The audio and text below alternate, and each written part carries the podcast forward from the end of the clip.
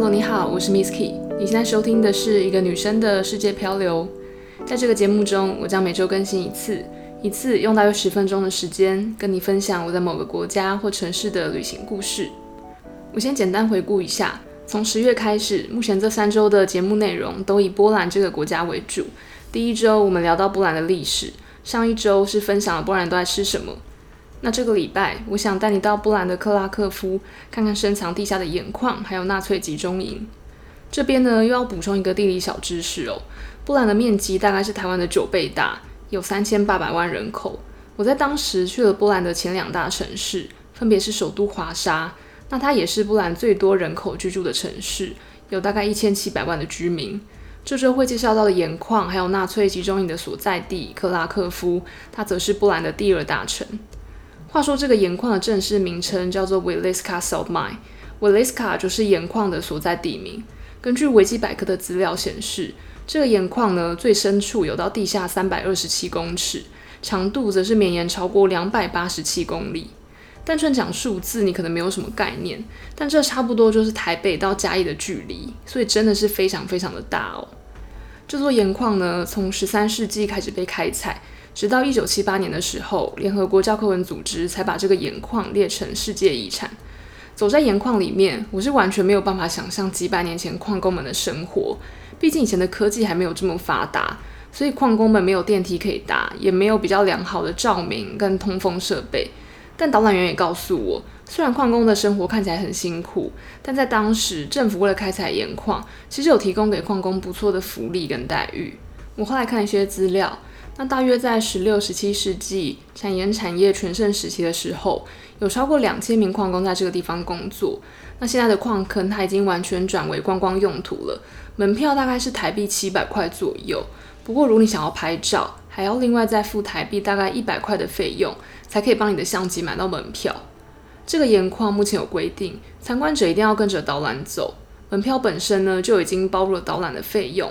不过我当时的时候，导览语言没有中文，所以是跟着英文的导览去看。而且印象中，我当时参观盐矿的时候是二零一五年，那个时候也没有很多种导览行程可以选。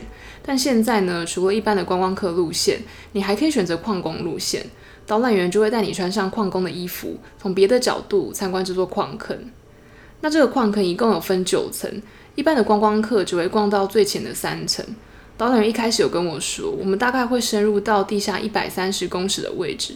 算了一下，如果一层楼大概是三公尺，这个盐矿根本是在地下四十几楼的意思，也就是说比地下十八层地狱还要深好多倍哦。虽然游客只能待在盐矿的前三层，但要到达那边也非常不容易哦，因为要参观的人必须要走楼梯下去，上来才能够搭电梯。我当时很好奇，就从楼梯中间的地方往下看，只看到一圈圈绵延无尽的楼梯。感觉就像是完全没有终点的黑暗深渊，其实还蛮可怕的。那在前往盐矿的途中，导览有跟我说，有些墙壁会另外加上木头作为支撑，因为据说木头的支撑效果比较好。再加上盐矿里面有一些水分，木头也可以吸湿，让空间不会太潮湿。你可以搭配我放在 p r e s e 的文章一起看，就可以看到盐矿的照片了。终于到达盐矿之后，就会看到里面最让人惊讶的部分，它叫做 Saint Kinga's Chapel。翻成中文就是圣经家教堂。没错，你真的没有听错，在地下一百多公尺深的地方，有一座非常富丽堂皇的教堂，而且它完全是用盐凿成的教堂。这个教堂呢，从大概一八九六年就开始建筑，花了七十多年，直到一九六三年才盖好。会花这么多时间，我想有可能是因为在盐矿里面要特别开一个空间来盖教堂，本身就是非常耗费人力的事情。毕竟矿工们要先把盐矿挖出来，再运送到地面，然后还要再把一些东西再运到盐矿里面放置。除此之外，这座教堂还有很多精美的雕塑跟画作，都是以盐矿为基础慢慢去雕凿而成的。对许多观光客来说，这个地方是参观整个盐矿的重点。那至于对当地的波兰人而言，情侣们也可以申请在这个地下教堂里面结婚。据说每年的限额是非常难抢的哦。那接下来呢，我们要介绍另外一个也是在克拉克夫这个城市的景点了，它就是纳粹时代恶名昭彰的奥斯卫辛集中营。在介绍集中营之前，我得先跟你介绍一下德国纳粹时代的历史。但我先老实说，高中时期历史课的内容，我不只是忘记了，是根本没有记起来过。为了这集的主题，我还特别恶补了一下欧洲历史，希望能提供更多时空背景，让你对等一下要讲的内容有更多具体的想象。要讲到德国的历史，可以追溯到非常久以前。我们这边呢，就直接从第一次世界大战开始讲。世界大战的爆发，绝对是非常多复杂的原因组成的。但大致上说起来，其实任何国际上的纷争，都跟人类的贪婪有关系。话说，十八世纪工业革命之后，世界列强就开始对外拓展殖民地，因为这样子就可以扩张市场，也能够取得更多原料。就像英国占领印度，借此开采许多茶叶还有棉花。或者是日本以前殖民台湾，同时也可以取得台湾的蔗糖等原料。那这就代表，如果有国家先占领了一个殖民地，另外一个国家就少了一个殖民地可以占领。在各种资源争夺还有利益冲突之下，国家跟国家之间的关系就更敏感，也间接或者直接的造成了战争的爆发。那在一战之中，德国是战败的那一方，你可以想当然的，割地啊，或者是赔款，一定是免不了的。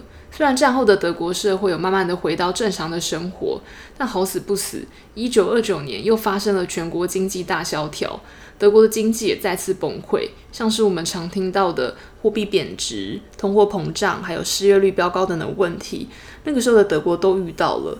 那也就是在这个情况之下，希特勒这个人物出现了。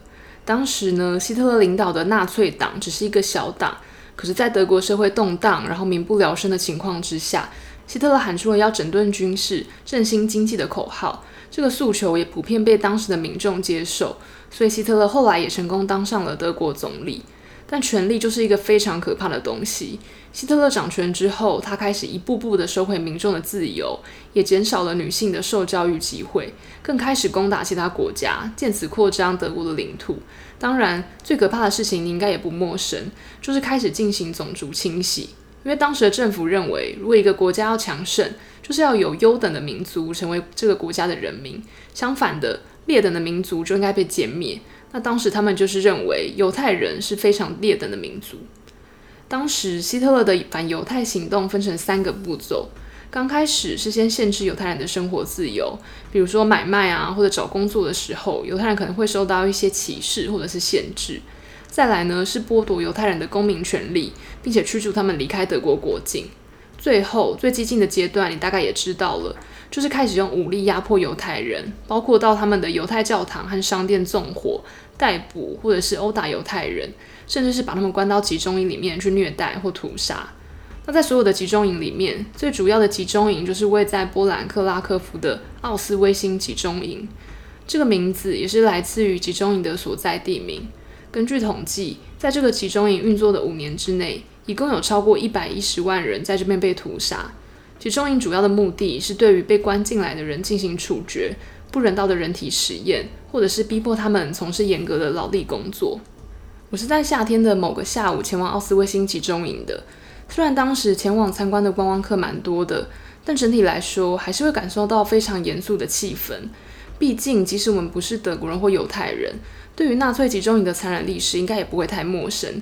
加上以前的集中营建筑已经被改装成展间，很多展间里面都贴满了整面墙的受害人照片。有些展间则是放上当时犹太人进入集中营之前先拿下的眼镜啊和皮箱等随身物品。那些物品堆起来的量，真的会大到让你觉得非常震撼。其中最让我觉得印象深刻的地方，是集中营的门口有一块招牌，上面写了一串德文。翻成中文呢，就是“劳动换来自由”。但这句话是多么讽刺！毕竟很多冤魂都是因为劳动而死，因为纳粹的暴行而不自由。参观完集中营的那天，心情真的还蛮沉重的，很难想象这是一九四零年代还在发生的事情。而且即使经过了这八十年，社会上还是有很多歧视或者种族之间的战争在发生。看来许多人类其实并没有随着时间而成长。不过，除了这座位于波兰的集中营，德国当地也有一些犹太人纪念馆，将这段惨痛甚至有点不堪的历史纪念起来。我相信，作为德国人，应该会不太想重提这段往事，但德国政府还是选择正视这段历史。或许这也是希望后代能够汲取教训，不要再重蹈覆辙了吧。这集内容差不多要到尾声了，从这个节目开始经营到现在，这应该是最长的一集了。因为我觉得盐矿的内容好像没有办法独立做成一集，但如果一整集都在讲纳粹集中营，可能会太沉重，所以我决定把盐矿和集中营放在一起跟大家聊聊，希望你会喜欢这次的内容。那如果听到现在觉得有点沉重，可以再转到上集听我介绍波兰美食，应该心情会轻松一点啦。下一集呢，如果没有意外的话，应该是波兰系列的最后一集了。我会和你介绍过火这个习俗，没错，就是台湾也有赤脚走在火上面的那个当地习俗。至于波兰这个过火的传统跟台湾有什么不一样呢？我就留到下次揭晓喽。如果你有兴趣，欢迎下周再回到我的节目，跟我一起到世界漂流。拜拜。